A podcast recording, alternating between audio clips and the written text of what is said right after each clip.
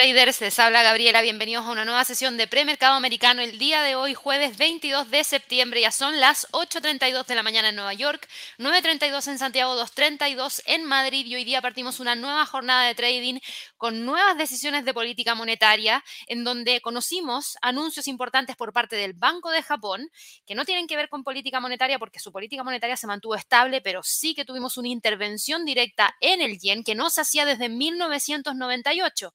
Yo les había dicho hace un par de días atrás, cuando el río suena es porque piedras trae. Bueno, aquí está la piedra que nos acaba de lanzar el Banco de Japón y el dólar frente al yen japonés acumula una caída de un 2,21%. Y ahí les vamos a dejar una encuesta a ustedes para que ojalá nos den su opinión respecto al análisis que realicen respecto al par dólar frente al yen. ¿Qué niveles son los que podría tratar de alcanzar durante la jornada de trading del día de hoy después de esa intervención? Les voy a hablar en detalle respecto a este tema, así que obviamente le vamos a dedicar una mayor cantidad de tiempo, pero es uno de los temas más importantes para el día de hoy. Obviamente también tenemos decisión de política monetaria por parte del Banco Nacional de Suiza. Subió la tasa de interés en 75 puntos base, uniéndose con lo mismo que realizó durante la jornada de trading del día de ayer el FOMC con esa alza de 75 puntos base. Así que esos son dos de los temas más importantes que tenemos para la jornada de trading del día de hoy, que yo diría es para poder... Eh, tratar de enfocarnos en lo que va a ser este live de premercado. Tenemos también por otro lado, anuncios súper importantes. Tenemos algunos anuncios de algunas empresas que lamentablemente ya no continúan. Ha llegado el fin de la empresa Kitawak, Kitiwak, perdón, que es la empresa de coches voladores financiada por el cofundador de Google, Larry Page, que llegó a su fin, no continúa. Ese es un anuncio también bastante interesante. Tenemos, por otro lado, movimientos de premercado con algunas acciones que están teniendo movimientos destacados. Ojo, que la bolsa de Estados Unidos, después de lo que pasó durante durante la jornada de trading del día de ayer, fíjense que no está cayendo, se está manteniendo dentro de niveles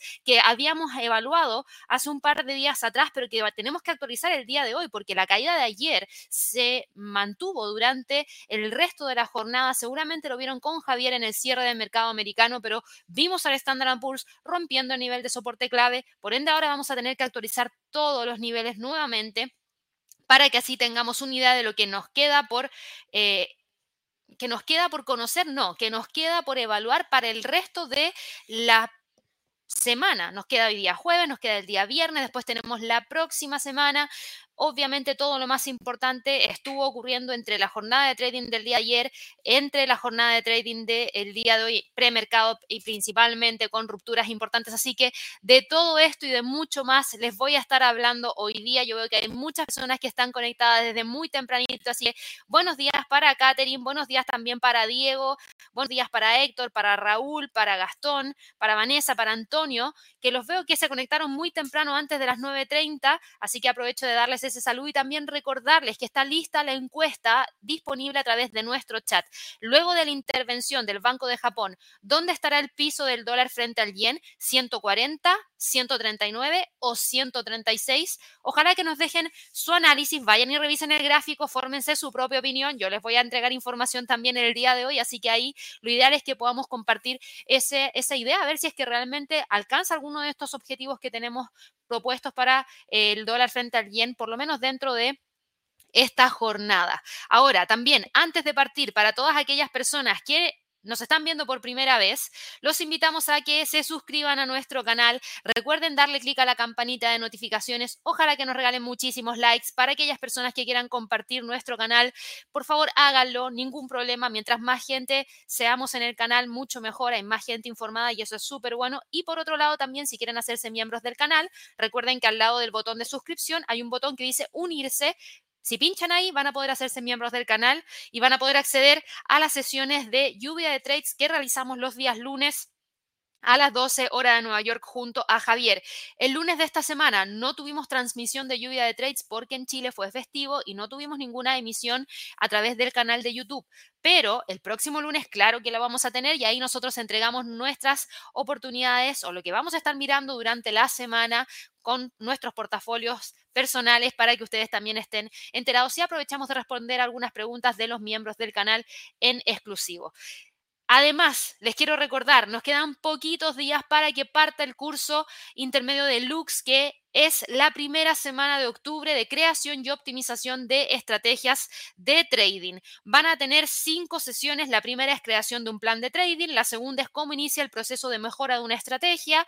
La tercera es testear la estrategia y búsqueda de puntos de mejora. La segunda es backtestear y mejorar la estrategia 2 y luego finalmente terminar con una creación de una estrategia definitiva junto con live trading. Lo bueno es que aquí ustedes van a poder ir viendo los módulos al ritmo que ustedes deseen. Se va a recibir el curso completo el día lunes 3 de octubre y Javier va a estar realizando una sesión en vivo el día 11 de octubre para poder responder todas las preguntas que ustedes tengan y también ejecutar en vivo la estrategia final repasando políticas, repasando tendencias, repasando entradas, salidas, manejo de riesgo, entre un montón de otras cosas más. Así que no se olviden que quedan pocos días para que puedan reservar su cupo y no se queden fuera. Hay tres formas de poder hacerlo de manera gratuita si es que abren una cuenta con un broker en convenio, con un 50% de descuento si es que tienen ya una cuenta real. Así que si ya tienen una cuenta real, pinchen aquí y verifíquense si su broker está en convenio o no.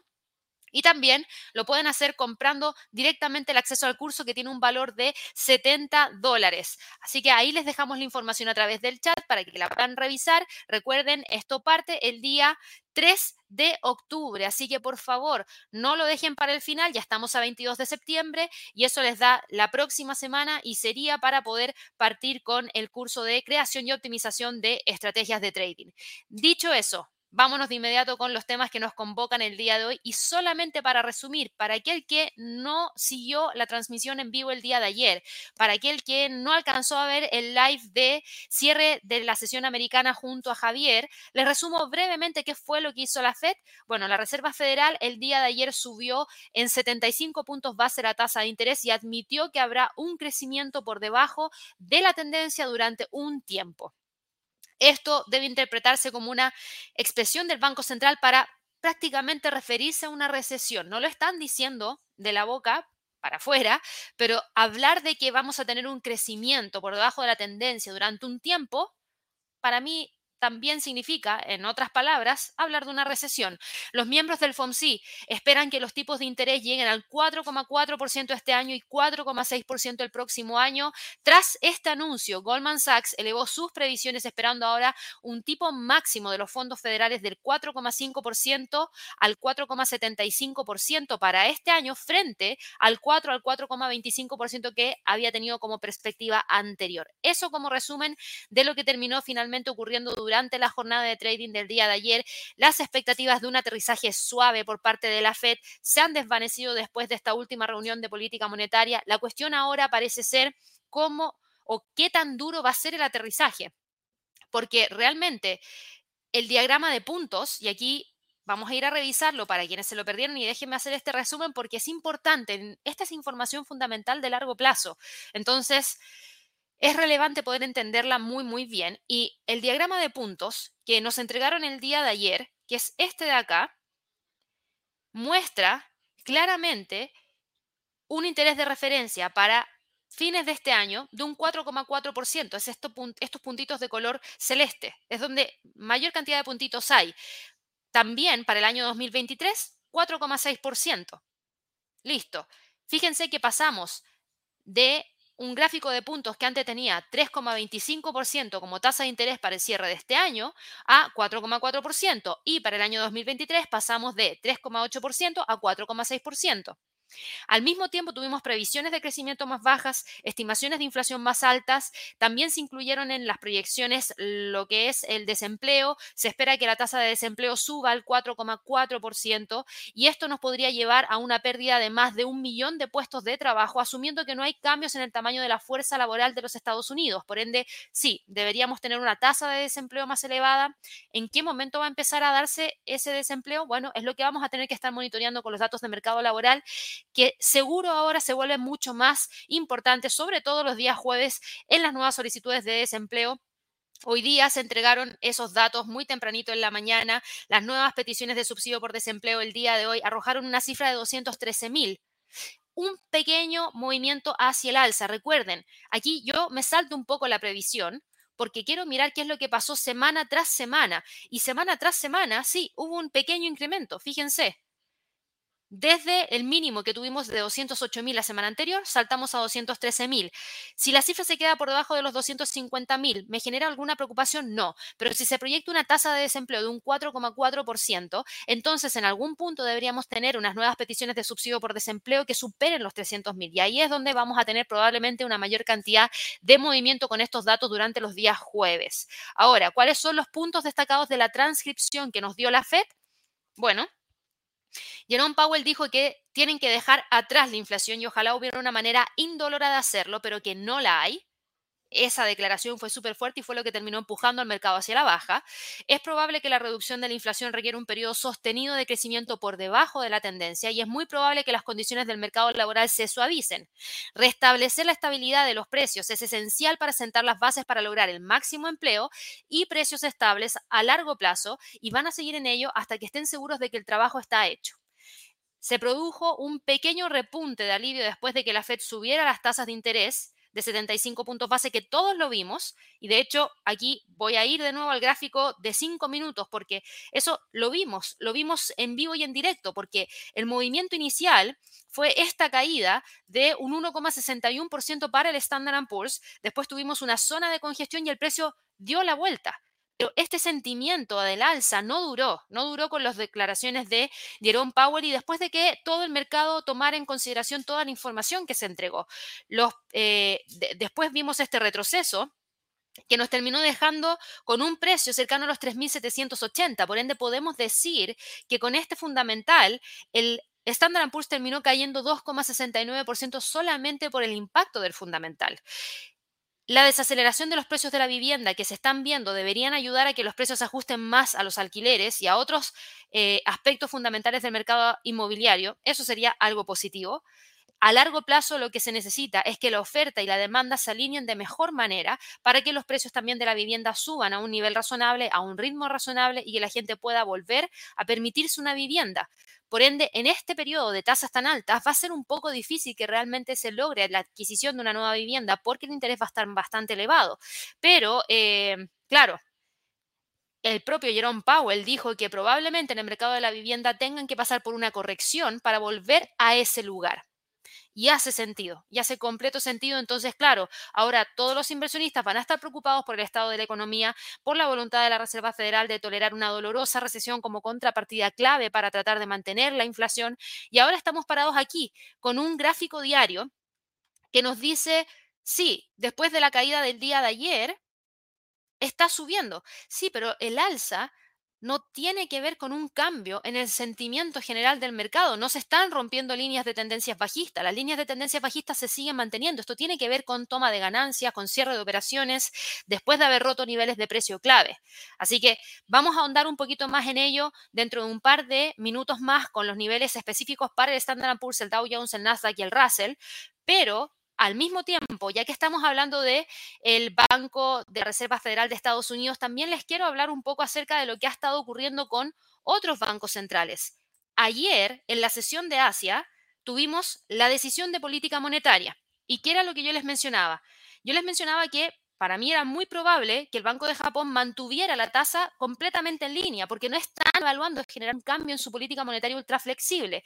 Y efectivamente se mantuvo la política monetaria con una tasa de interés de menos 0,10% sin ningún tipo de cambio, a pesar de que la Fed subió la tasa, a pesar de que habíamos tenido otras alzas de tasas de interés la semana anterior, a pesar de que se espera que tengamos mayores alzas de tasas durante la jornada de trading del día de hoy. Entonces, claro, estamos viendo el anuncio de decisión de política monetaria que no genera nada, pero es el tema. El Banco de Japón no generó un cambio en su política monetaria, pero Japón intervino en el mercado de divisas por primera vez desde finales de la década de los 90.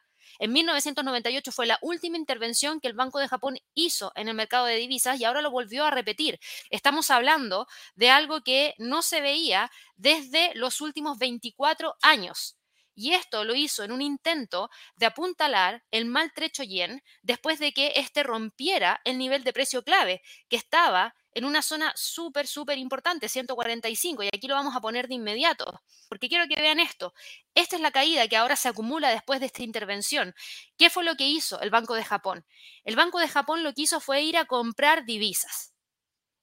Fue a comprar divisas. El ministro de Finanzas japonés tampoco reveló la cuantía de la compra de yen por parte del gobierno ni si otros países habían consentido la intervención, pero estamos viendo que sí hubo ese movimiento que tanto había sonado hace dos semanas atrás y de lo cual estuvimos hablando la semana pasada y esta semana cuando evaluábamos, eh, evaluábamos perdón, los niveles de 145 y 142.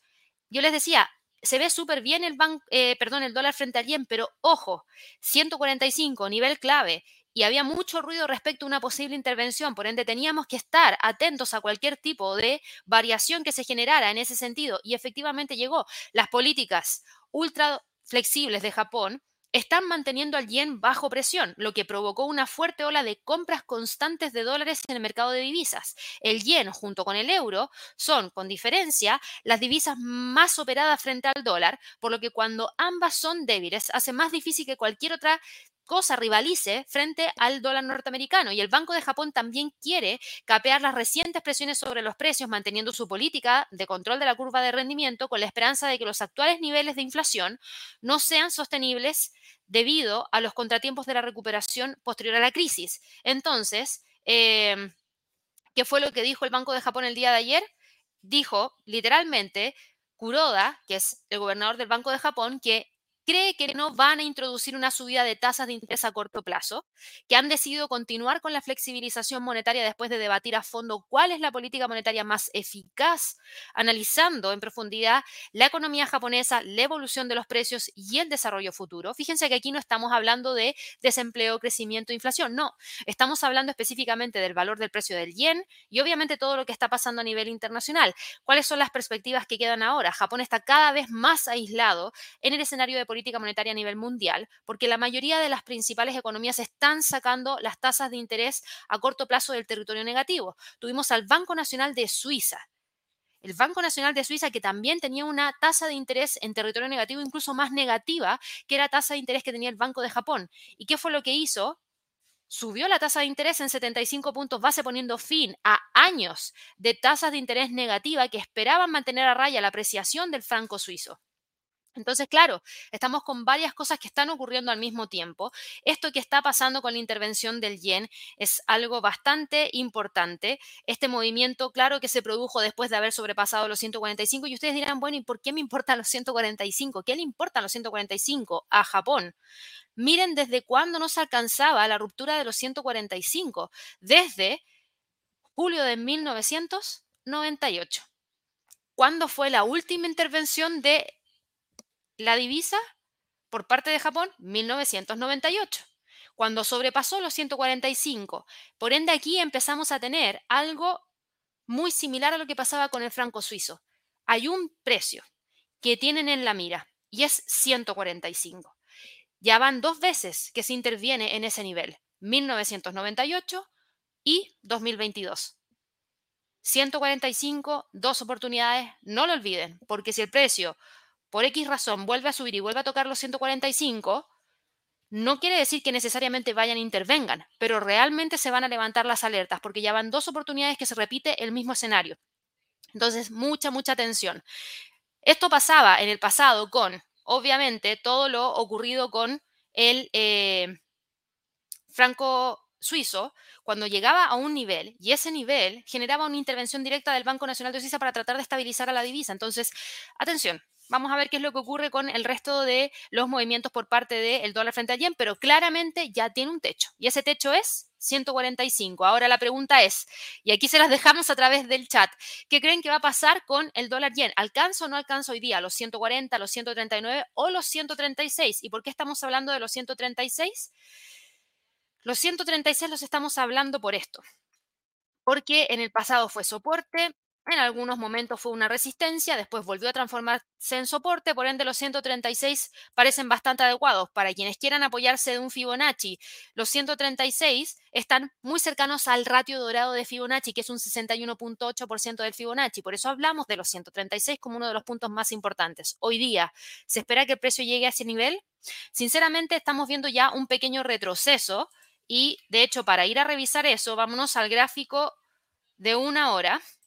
Y en el gráfico de una hora se ve que todavía existe la posibilidad de que continúe cayendo. No tenemos un rebote en gráficos de 30 minutos. ¿Qué pasa? En gráficos de 30 minutos estamos viendo al precio que todavía sigue con una vela bajista. Eso sí, con un cuerpo un poquito más acotado de lo que se veía anteriormente, pero se queda entre los 140 y 141 y no creo que vaya a salir de ahí prontamente. De continuar con la caída, claro que podría tratar de ir a buscar el próximo nivel, si es que se rompe los 140, 139 me parecen bastante, pero bastante adecuados. Así que mucha atención con lo que pueda estar ocurriendo. Quería hablarles de esto y voy a cerrar con lo último, que es el Banco Nacional de Suiza, porque el Banco Nacional de Suiza subió las tasas de interés en 75 puntos base y vámonos al calendario del día de hoy y lo van a ver aquí. Hoy día tuvimos esta decisión de política monetaria, se anunció el alza pasando de una tasa de menos 0,25% a 0,5%. Esta es la mayor alza, ¿saben desde cuándo para el Banco Nacional de Suiza? Desde 1989. Desde 1989 que no se veía un salto tan importante en la tasa. Entonces, ¿Cuál es la gracia de esto? Ellos están tratando de situar los costos de los préstamos por encima de cero por primera vez en casi ocho años esta fue la alza más grande desde 1989, pero hace ocho años que está la tasa en territorio negativo. Se siguen los movimientos de quién? De lo que ha estado pasando con el Banco Central Europeo, con lo que ha estado pasando con el Banco Central de Noruega, que había subido su tasa de interés clave en medio punto también, con lo que pasó por parte de la Reserva Federal durante la jornada de trading del día de ayer.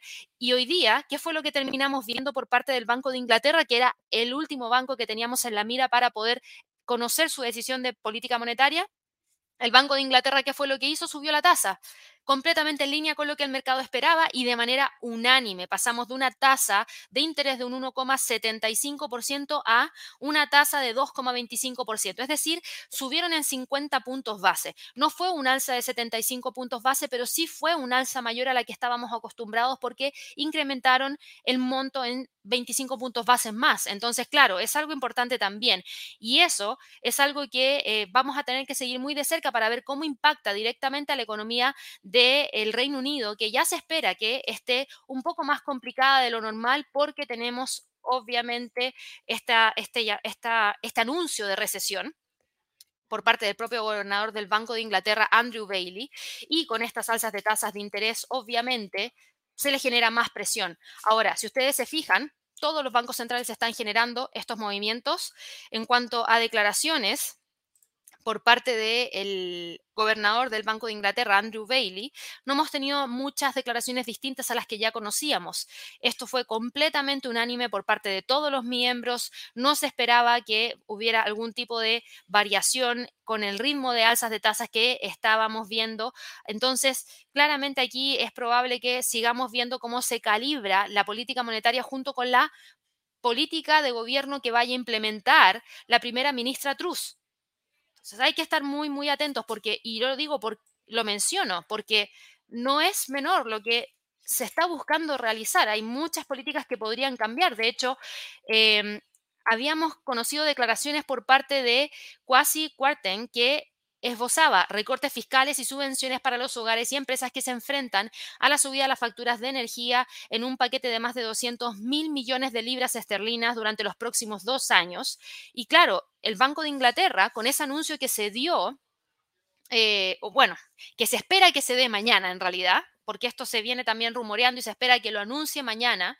Eh, con esto, el Banco de Inglaterra dijo que podría reducirse la inflación en un 2,5% en el cuarto trimestre y en más de 5 puntos en los primeros meses del año 2023, porque por este paquete que ayuda a los hogares. Entonces, por eso, han tomado la decisión de subir solo 50 puntos base y no 75 puntos base, pero hay que ver cómo reacciona finalmente la economía. Todo eso es lo que ha estado pasando el día de hoy. Era muchísima información. Hemos revisado algunos niveles claves solo del dólar frente al yen. Vamos a ver lo que pasó con el dólar frente al franco suizo. Hoy día el dólar frente al franco suizo se movía hacia el alza. ¿Por qué no se movió hacia la baja?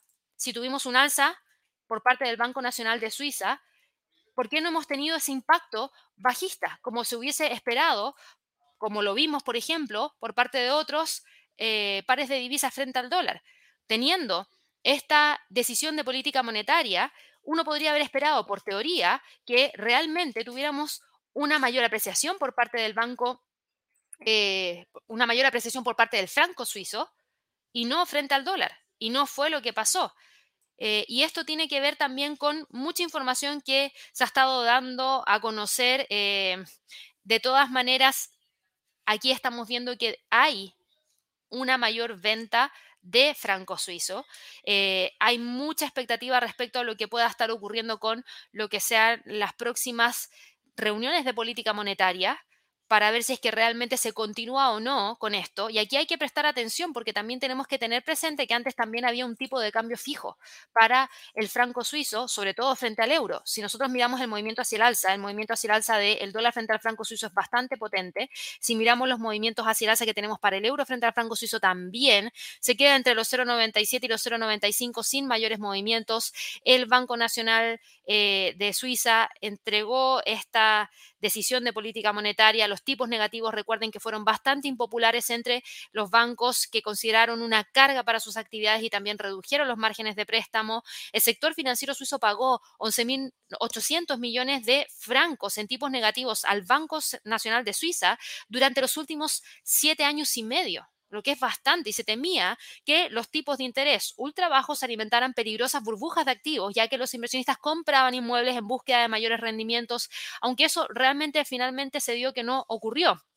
Así que vamos a ver qué es lo que ocurre ahora, porque genera preocupación. Por eso el dólar está tomando ventaja frente al franco suizo y el euro está tomando ventaja frente al franco suizo a pesar de lo que dice la teoría, porque hay mucha especulación respecto a lo que vaya a ocurrir. Hay muchos, muchos que tomaron una gran cantidad de créditos con una tasa de interés en territorio negativo a la espera de tener un rendimiento y finalmente eso también podría generar alguna presión a la economía en general. Entonces, obviamente aquí hay un poquito de preocupación que hace que el dólar se vea fortalecido frente al franco suizo. Así que hoy día, en términos de niveles, ¿cuáles son los más importantes para la paridad? 0,9852, 0,95.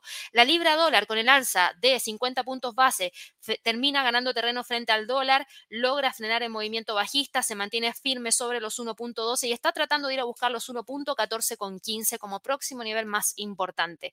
Ya que estamos en las divisas, aprovechemos y revisemos lo que pasa con el euro dólar, con estas alzas de política monetaria, eh, alzas de tasas de interés, mejor dicho. También se espera que el Banco Central Europeo continúe por la misma senda. Por ende, hoy día, ¿qué es lo que está ocurriendo? Hoy día estamos viendo una debilidad por parte del dólar frente a gran parte de sus contrapartes, a excepción del franco suizo. Por ende, hoy día hablar de los 0,99, 0,98 como niveles más importantes para el euro dólar, claro que es algo que tenemos que destacar porque son los niveles más relevantes para el resto de la jornada y lo que podría ser ya eh, los movimientos de cierre de esta semana de trading.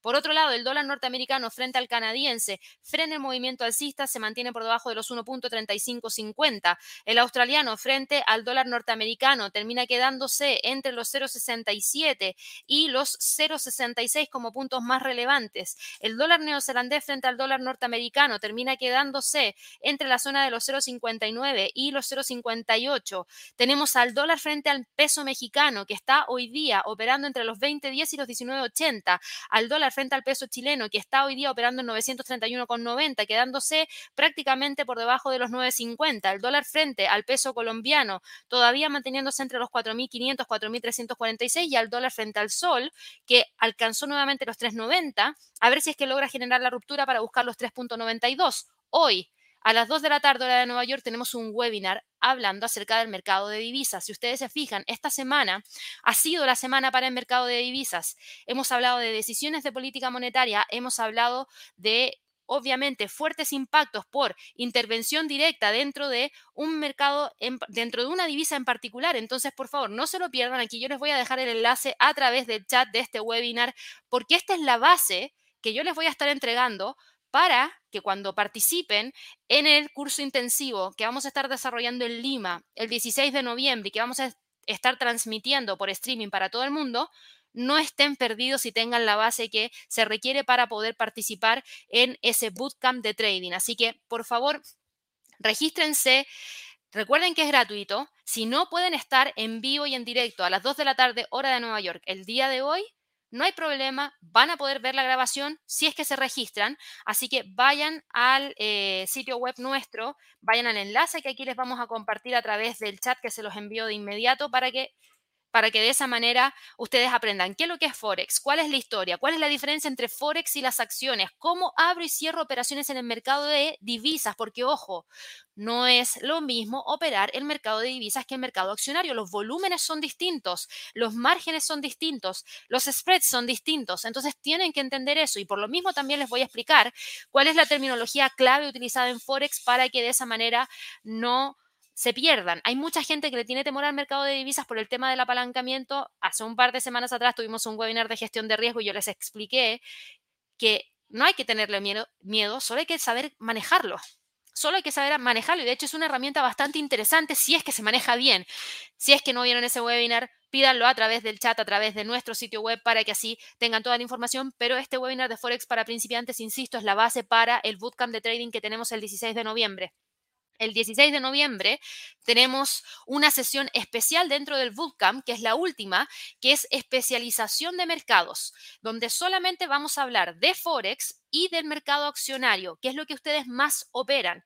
Y en esa especialización de mercados, fíjense lo que les vamos a estar enseñando. Les vamos a estar enseñando no lo básico, les vamos a estar enseñando para Forex cuáles son los fundamentales específicos y detalles operativos claves para el mercado, con estrategias obviamente y lo mismo para el mercado accionario y la correlación entre mercados. Entonces yo me voy a saltar todo lo que les voy a enseñar hoy día en este webinar para poder explicarles bien cómo funciona ese mercado en específico, para que lo tengan presente. Vámonos ahora con lo que ha estado pasando dentro del mercado accionario. Bueno, no, antes del mercado accionario, vámonos a las criptos, que también tiene mucho que ver con el dólar. El dólar, ¿cómo está hoy día? Perdiendo terreno. ¿Frente a quién? Frente a gran parte de sus contrapartes. No es la excepción en el mercado de las criptos. El Bitcoin hoy día sube 3,97%, Ethereum sube 4,79%, Ripple sube 12,83%. ¿Por qué Ripple está subiendo con esta fuerza? Por un lado, tenemos mucha información que se está desarrollando por el caso de eh, Ripple y la SEC, Ripple Labs y la SEC.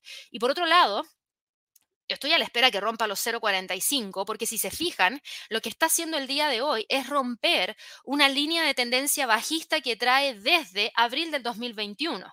Desde aquí hay mucho espacio, o sea, estamos hablando de ir a buscar los 0,45 hasta los 1,90 estamos hablando de 295% que es el potencial que tiene. No quiere decir que va a llegar ahí mañana ni que sí o sí va a llegar ahí, pero es el potencial que existe en relación a los movimientos de precios históricos. Entonces, para que lo tengan muy, muy presente, tenemos acá un nivel de resistencia en 0,45 que es lo que podría frenar el alza, por ende, no se puede cantar victoria todavía hasta que el precio no rompa los 0,45, no se confirma la ruptura de la línea de tendencia bajista, así que mucha atención para todos los que están evaluando a Ripple que se está llevando toda la atención entre el día día martes y el día de hoy claramente porque es la que lidera las alzas hoy día en el mercado de las criptos.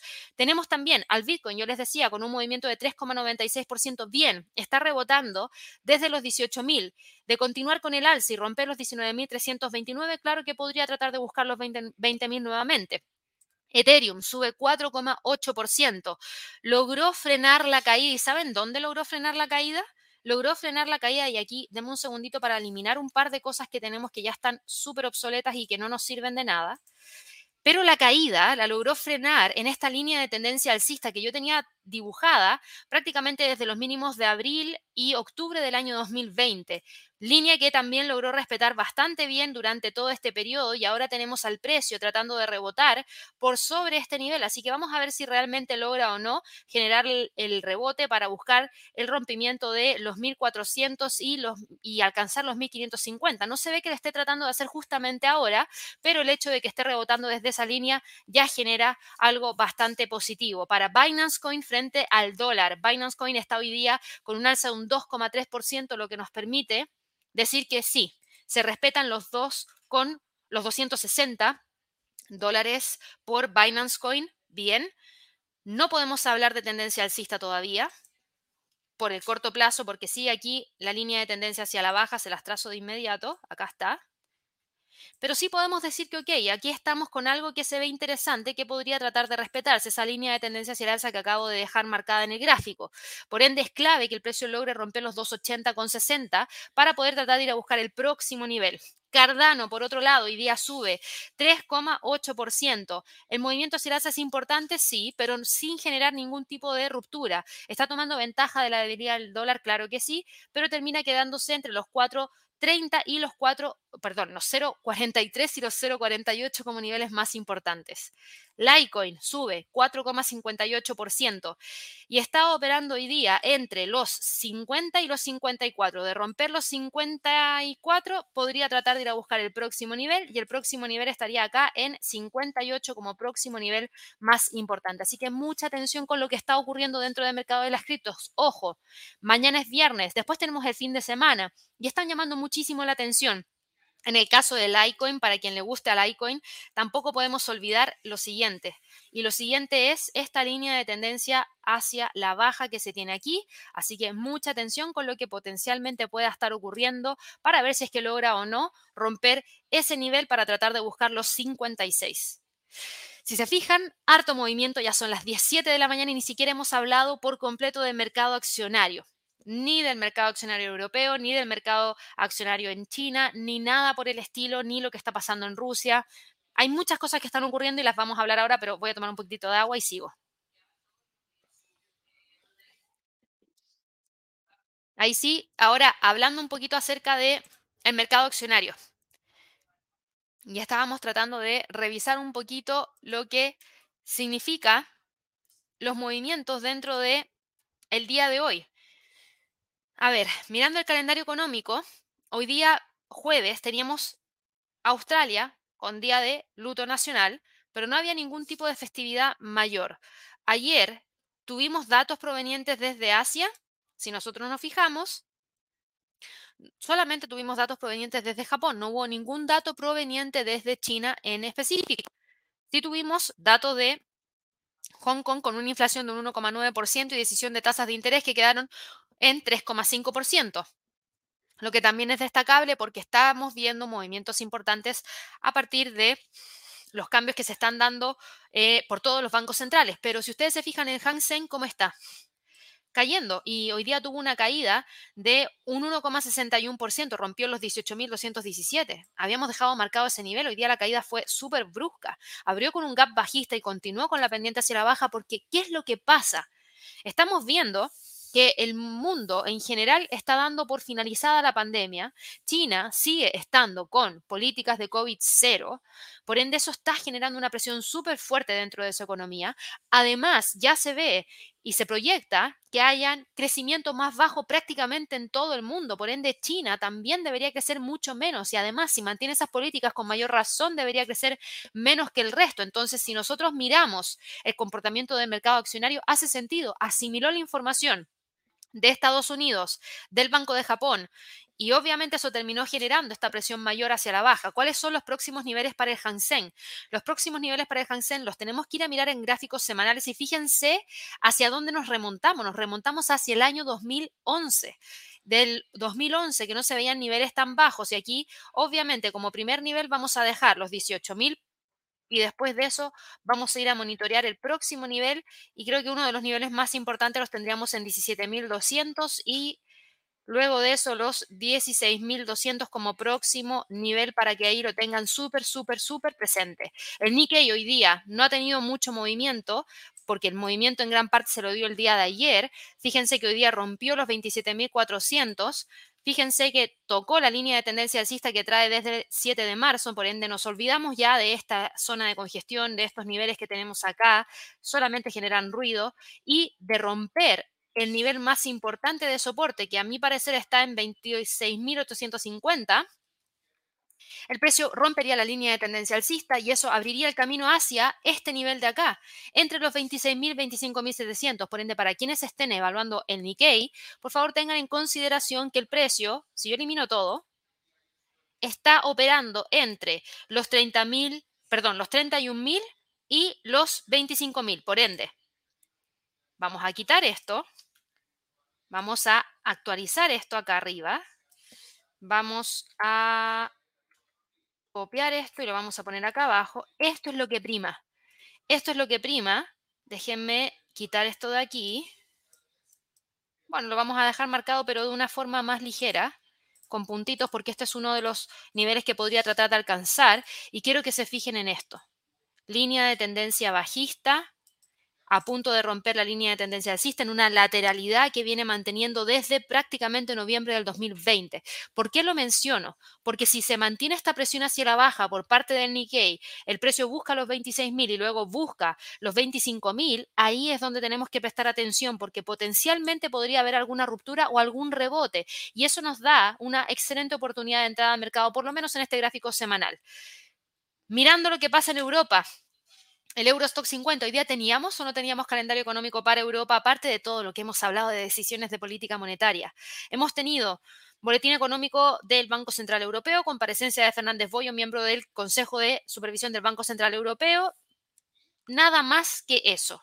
Por ende, no hemos tenido fundamentales específicos, pero lo que sí estamos viendo es que el precio no quiere ceder. Fíjense, el Eurostock 50, que tiene una tendencia bajista, porque aquí tenemos un máximo y aquí tenemos otro máximo y el, siguiente, y el máximo más nuevo, por decirlo así, es más bajo que el anterior. Por ende, hay presión bajista, pero el precio no quiere romper los 3.400. Esto de acá está obsoleto, pero esto de acá no está obsoleto. Esto es lo que tenemos que mirar. Y además podemos mirar esto otro que tenemos acá. Todo esto genera presión. La resistencia claramente está en el nivel marcado acá de corto plazo 3.550, obviamente después tenemos los 3.600 y hoy día, ¿qué es lo que se espera? Por el rebote hacia el alza, que al parecer fueron a partir de tomas de ganancias de gran parte de los movimientos dentro del mercado eh, por parte de los traders, estaríamos viendo que se respeta un nivel que en ese caso serían los 3.550, 3.400 para el resto de la jornada. Para el DAX, algo similar, porque hoy día sube 0,81% y logró respetar los 12.400 no ayer, hoy día. Hoy día cuando cayó el precio, fíjense que alcanzó un mínimo en 12.447, estuvo muy cerquita de los 12.400 y logró mantenerse por sobre ese nivel. Tenemos una línea de tendencia bajista que se trae desde el 14 de septiembre pasando por los máximos que tuvimos durante el día 20 de septiembre, que todavía se mantiene, por ende podría continuar presionando hacia la baja y el precio termina quedándose entre los 12.800, 12.400 como niveles más importantes.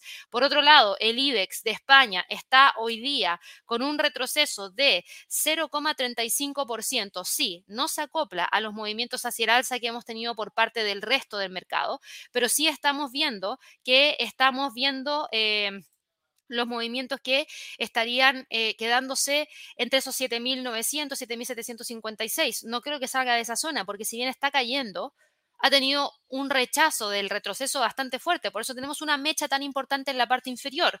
Para el CAC 40 tenemos algo más o menos similar. Tenemos al precio del CAC 40 operando por debajo de los 6.000, pero por sobre los 5.900 no creo que salga de ahí. A lo más trata de ir a buscar los 6.050, que vamos a tener que tenerlo muy, muy presente también. Pero creo que hasta el momento, por la hora, por el calendario económico, no deberíamos tener grandes movimientos a partir de lo que se nos arroja o se nos da a conocer por estos, eh, estas herramientas de trading que les llamo yo, que es el calendario económico. El FTSE del Reino Unido, que ayer lo revisamos muy, muy de cerca, ojo con esa línea de tendencia bajista. El precio podría tratar de generar la ruptura si es que logra romper los 7.240 y trata de ir a buscar el próximo nivel que estaría ahí en 7.280. Mucha atención también con lo que pueda ocurrir ahí. En este momento se queda pegado ahí entre los 7.240 y 7.150. Y en cuanto a la bolsa en Estados Unidos, ¿qué es lo que ha estado pasando con la bolsa en Estados Unidos? Bueno, los futuros de Wall Street estuvieron hoy día bastante tranquilos. Si ustedes se fijan, no abarcan más de un movimiento de 0,25%, sino que se quedan tranquilos dentro de estos niveles que les acabo de mencionar. Los inversionistas están evaluando esta agresiva trayectoria que va a estar tomando la Reserva Federal y que podría aumentar la volatilidad tanto de las acciones como de los bonos en un año en el que ya se han producido mercados bajistas en ambas clases de activo y que podría provocar una recesión económica. Tenemos a Goldman Sachs, tenemos a Barclays y tenemos a un grupo de bancos de inversión que han elevado sus estimaciones sobre las tasas de interés en Estados Unidos tras el mensaje agresivo que nos entregó la Fed el día de ayer. Tenemos también a Societe General que proyectan una leve recesión a principios del año 2024. Y fíjense, ¿qué fue lo que nos entregó el dot plot? Este gráfico de puntos para el 2024. una dispersión tan grande que no se ve con claridad dónde podría estar la tasa de interés.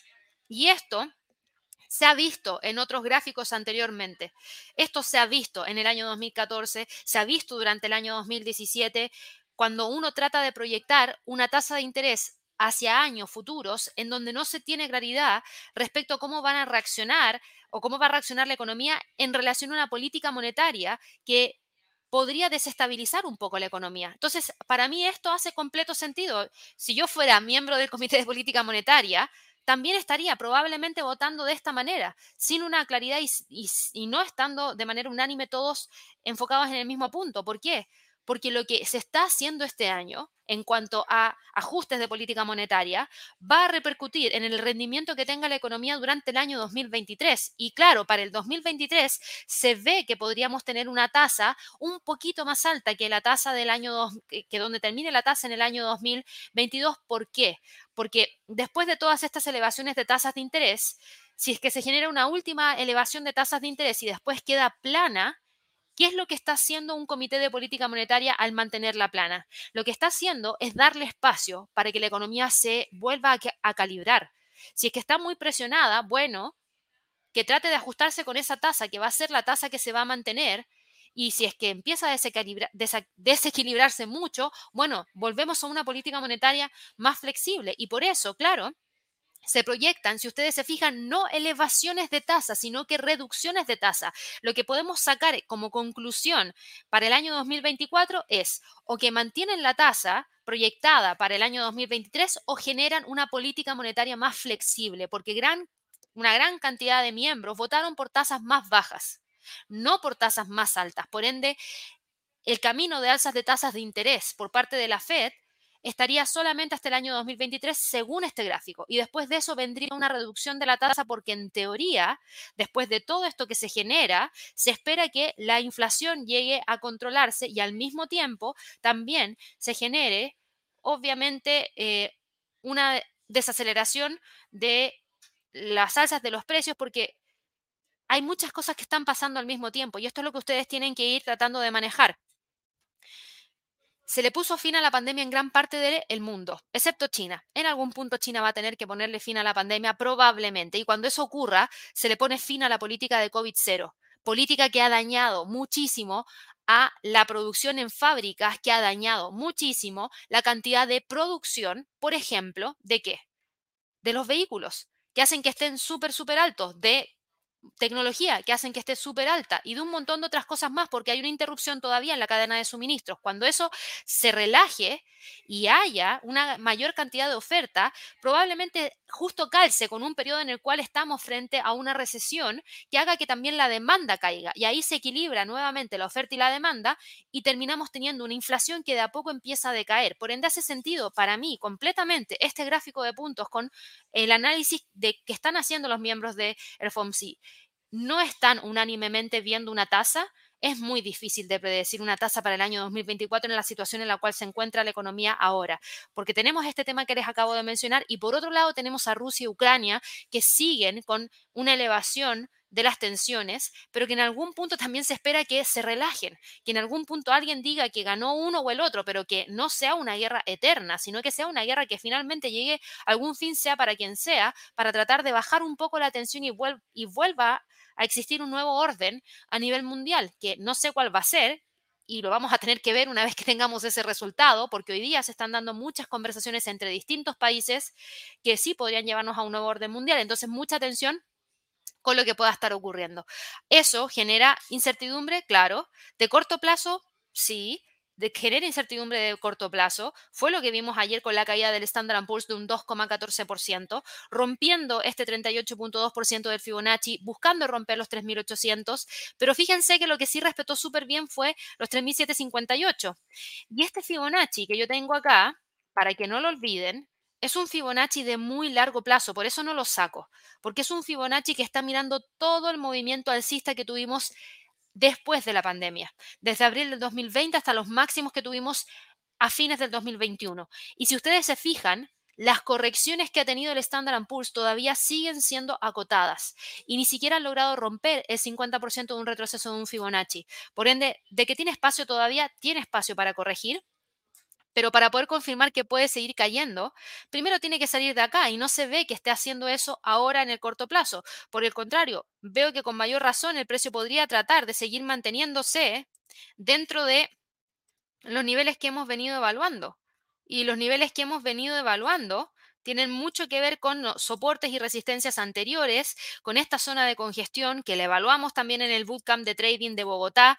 Esto se mantiene firme, esa condición de mercado se mantiene firme y puede que se mantenga firme de aquí a fin de año y es algo que vamos a tener que estar evaluando si es que el precio se acerca mucho a la parte inferior que está en 3.650, porque ahí es donde o la quiebra o rebota hacia el alza. Y todo va a depender de cómo los inversionistas evalúen el desempeño de la economía en ese momento. Para el Dow Jones, por otro lado, tenemos acá el Dow Jones rompiendo los 30.412 ayer. ¿Después de qué? Después de una caída de un 1,94%, que insisto, no me sorprende. Tiene que ver con las declaraciones que nos entregó Jerome Powell. Tenemos hoy día a una gran cantidad de empresas que están con retrocesos por toda la incertidumbre que se está generando. Ahora, el Dow Jones tiene algo similar al Standard Poor's, es lo mismo exactamente lo mismo. Esta es la, lateralidad que hay que seguir y hay que evaluar. Por ende, el nivel más importante para el Dow Jones lo tenemos en 29.600.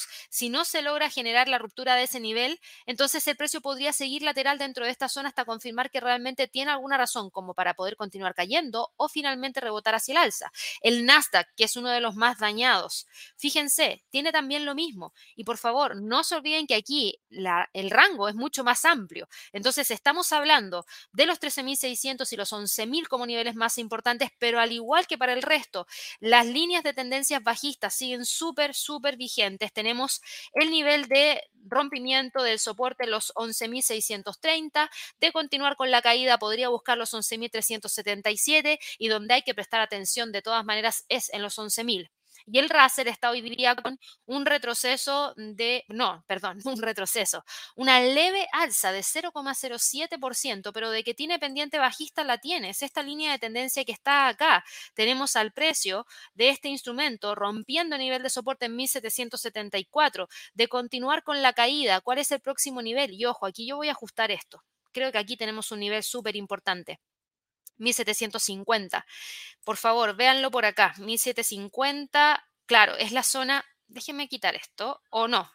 Déjenme poner esto. Esto es lo que quiero poner. Esta es la zona más importante. Entre los 1760 y 1750 tuvimos soporte, resistencia. El precio está viendo si rompe o no rompe. Y si rompe, reingresa a una línea de tendencia bajista y eso nos da el paso para ir a buscar los 1700, 1678 como próximo nivel más importante. Eso es lo que ha estado ocurriendo dentro del mercado del día de hoy. Fíjense que tenemos movimientos también interesantes por parte de algunas acciones ayer que ustedes me han preguntado muchísimo por el seguimiento de algunas de ellas acá a través del chat y voy a revisar a Apple que es una de las que hemos estado siguiendo y ayer yo les decía, Apple ayer estaba al alza, tratando de quedarse muy cerquita de los 157.50, que era una línea de tendencia bajista, porque como traders ese es uno de los niveles más importantes, por ende iban a buscar mantenerlo ahí, a la espera de la noticia.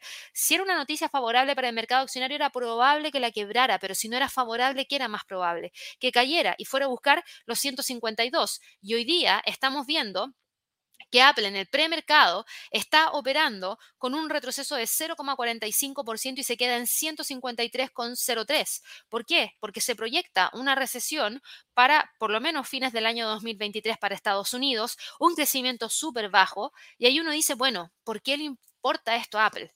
Si hay un crecimiento bajo, se desacelera la creación de empleo y eso genera desempleo.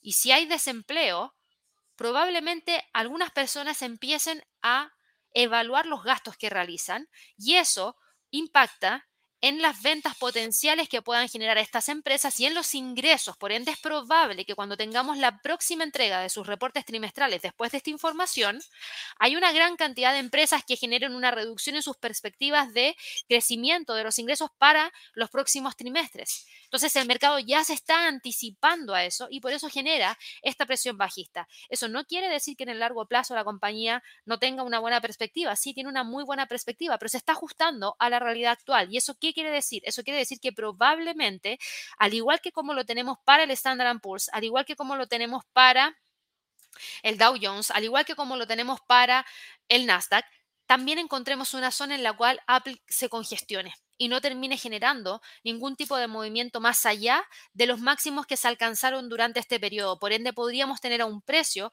operando quizás entre los 176 y los 132. Eso es lo que ha estado pasando dentro del mercado. Voy ahora con preguntas aquí a través del chat para descansar un poco lo que yo estoy hablando e ir a responder las preguntas que ustedes tienen. Ya habíamos saludado a un par de personas. Voy a irme hoy día, como no tenemos otro live, directamente a todos los activos que no he revisado para poder responder las preguntas que ustedes tienen y de esa manera poder entregarles mayor información. Eh, acá tengo una pregunta que me había hecho... Eh, Raúl que me dice cómo está el, el Merval. Vamos a ver acá en qué está. Dame un segundo. Acá yo tengo un delay y es un delay de 32 minutos. A ver, espérame. No, el mercado está cerrado y va a abrir recién en 32 minutos, según lo que tengo acá. Así que no tengo información de precio de, de, mercado, sino que tengo solamente el precio de cierre de ayer. Y fíjate, todavía sigues con tendencia alcista, hay que ver si la logra mantener. Y esto es un poco lo que hablaba Javier el día de ayer. Como hay tanta inflación dentro de Argentina, hay muchos que están utilizando el mercado accionario para tratar de sobrellevar esta inflación y tratar de obtener un rendimiento mayor que les permita capear el alto nivel de inflación también. Entonces, claro, eso es lo que ha empujado durante todo este tiempo a la bolsa en Argentina y por eso el Merval también va con este movimiento. Ahora, fíjate que se quedó detenido en las últimas jornadas en los 15.200, no, 152.100, 152.100 y como no tengo precio de apertura todavía y la data está retrasada en 32 minutos, creo que sería bastante adecuado hablar de los 15.000, perdón, 152.100 y los 143.060. Vamos aquí con otra pregunta. Eh, acá Vanessa dice, buenos días Gaby, el mercado se irá descontando lo que queda de mes, el informe de la FED de ayer y de una posible recesión. Yo creo que de aquí en adelante vamos a tener que seguir muy de cerca todos los datos porque el tema de la recesión ya venía sonando. El tema de la recesión no, debería ser sorpresa para nadie. Hablar del tema de un bajo crecimiento y una alta inflación, ¿qué significa una estanflación? Que es algo que estuvimos hablando cuando. Cuando yo les entregué ese video de estanflación en el canal de YouTube lo, vamos a, lo voy a ver acá, porque si todavía no lo han visto, por favor vayan y revisen lo que tiene que ver con un término económico bastante importante y que va a sonar mucho porque hay una inflación proyectada elevada, mientras que existe al mismo tiempo un bajo crecimiento. Y si nosotros buscamos este video de esta inflación, y lo voy a buscar aquí en el canal de YouTube, si yo pongo aquí esta inflación, acá está. Hace seis meses yo subí el video de qué es la estanflación, porque ya se proyectaba un escenario en el cual hubiera una alta inflación y un bajo crecimiento. Por ende, por favor, vayan y revísenlo. Les voy a dejar aquí el enlace a través del chat para que lo puedan ver eh, y de esa manera aprendan un poquito más. Deme un segundo. Espero que les haya mandado el video correcto porque aquí veo algo de publicidad. Y acaba de abrir la bolsa en Estados Unidos. Acaba de abrir la bolsa en Estados Unidos, pero Vanessa, hablando un poquito y volviendo a tu pregunta, creo que el tema de la recesión ya está un poquito a ver, no, no sé si descontado, el término está descontado, pero qué tanto va a impactar a la economía y qué tanto va a impactar a las empresas es lo que vamos a tener que ir viendo de ahora en adelante. Por ende, todos los datos de ventas minoristas, todos los datos del sector de manufactura, eso es lo que vamos a tener que empezar a mirar, porque si caen bruscamente las ventas minoristas, si cae bruscamente el gasto personal, si cae bruscamente el sector de manufactura, hay cosas que van a generar un impacto directo dentro de, obviamente, lo que se espera que sean las ventas de estas empresas que finalmente terminen entregando un ingreso menor. Entonces, el mercado sí, empieza a descontar. De todas maneras que sí, pero si tienes datos muy, muy malos, esos datos no están descontados todavía dentro del mercado. Vamos aquí con, eh, gracias aquí Antonio por tu saludo, muchas, muchas gracias. Buenos días para Lucy, buenos días para Enrique. Eh, ¿Podrías explicar por qué ayer las acciones en general bajaron, subieron y después volvieron a bajar con fuerza? Especulación, netamente especulación. Era lo que hablábamos el día de ayer, Enrique. Eh, lo comentamos con Javier. Es normal que después de una noticia se genere una corrección y te lleve al mismo punto antes de la noticia.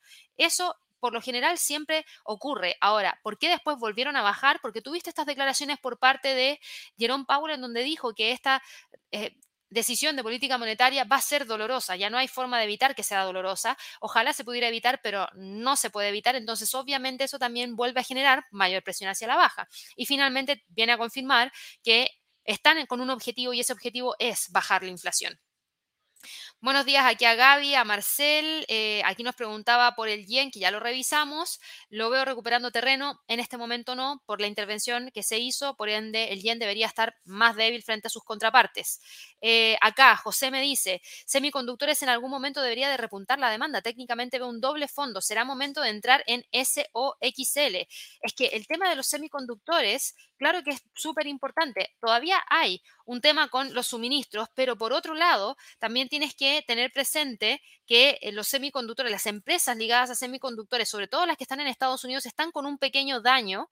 Em, por la prohibición de venta específicamente hacia China. Si es que hay otros países que también se les prohíbe vender estos eh, chips, obviamente eso genera menor ingreso. Ahora, yo también veo lo mismo que tú. Técnicamente se ve bastante interesante el SOXL si te fijas, estamos con esta línea de tendencia bajista y aquí podríamos tener algún tipo de movimiento que busque romper, por ende hablar de una ruptura de los 13 se vería bastante interesante para poder evaluar cualquier tipo de nivel superior, sobre todo hablando de los 16, que para mí sería el próximo nivel de resistencia.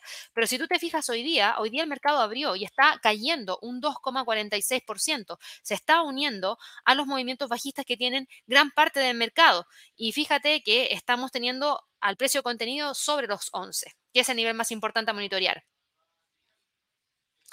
Mari Carmen me dice, buenos días Gaby, ¿tú crees que es mejor vender y salir de las inversiones? Depende. ¿Qué es lo que estás haciendo? ¿Qué es lo que esperas que ocurra? ¿Esperas que siga cayendo el mercado? Si sigue cayendo el mercado, entonces, ¿por qué no están vendiendo? El otro día me preguntaron en el bootcamp una pregunta súper buena que tenía que ver con cómo me refugio de las caídas dentro del mercado accionario. Me refugio en el dólar, me refugio, ¿cómo me refugio? Yo le pregunté, si tienes tanta... Eh, opinión de que el mercado debería seguir cayendo, ¿por qué no estás vendiendo? Si se puede hacer a través de una opción o se puede hacer a través de un CFD en un índice, por ejemplo, para tratar de diversificar más y no estar expuesto a una sola acción. Entonces ahí se puede hacer una especie de cobertura para poder tratar de cubrir esas operaciones que ya están abiertas. Si tú tienes exposición al mercado accionario en un sector en particular, por ejemplo, pero crees que toda la economía va a tener un movimiento hacia la baja que va a repercutir negativamente dentro del el mercado accionario en general, lo que tú puedes hacer es abrir una posición de venta para tratar de cubrirte, porque cada vez que el precio vaya cayendo, tú vas a ir ganando y eso va a ir cubriendo esas pérdidas que estás teniendo por parte de las otras acciones. Eso se puede hacer. Si quieres, Mari Carmen, escríbenos a través de nuestro sitio web. Recuerda, en la página de contacto están todas nuestras formas de contacto, teléfonos, correo, chat, WhatsApp, solicitud de llamada y coméntanos un poco. Lo ideal es que solicites una llamada y nos digas, mira, yo tengo...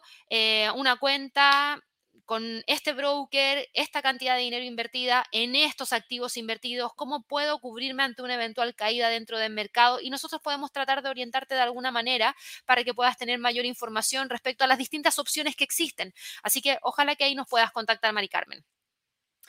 Eh, aquí Joaquín me preguntaba, petróleo sin rumbo todavía, petróleo, qué buena pregunta. Oh, se me había olvidado hablar del mercado de materias primas disculpa, pero es que no ha pasado mucho tampoco con las materias primas, así que petróleo todavía sin rumbo, sí, todavía sin rumbo, todavía entre los 90 y los 80. Eso sí, estamos viendo que podría levantar nuevamente la demanda de China por todo lo que ha estado ocurriendo y eso podría dejarnos con eh, los precios subiendo. Em, China está repuntando la demanda tras obviamente haberse visto mermada por las estrictas restricciones de la pandemia. Al menos tres refinerías de petróleo de Estados, perdón, de eh, Tres refinerías de petróleo estatales de China y una mega refinería privada están estudiando la posibilidad de aumentar su producción hasta en un 10% en octubre con respecto a septiembre, con vistas a una mayor demanda y a un posible aumento de las exportaciones de combustibles en el cuarto trimestre. Rusia, por otro lado, siguió adelante con su mayor reclutamiento desde la Segunda Guerra Mundial, aumentando toda la preocupación por una escalada de la guerra en Ucrania que podría perjudicar aún más el suministro. Por ende, eso ha generado un movimiento importante hacia el alza. Así que mucha atención, de todas maneras, con las políticas monetarias restrictivas del Banco Nacional de Suiza, del Banco de Inglaterra, de la Reserva Federal de Estados Unidos, que se unen a otras políticas monetarias restrictivas, también se genera esa proyección de una demanda más baja y es lo que limita el movimiento y por eso sigue entre los 90 y los 80. Se me había olvidado hablar del oro, el oro sigue exactamente igual, operando entre los 1700 y los 1660.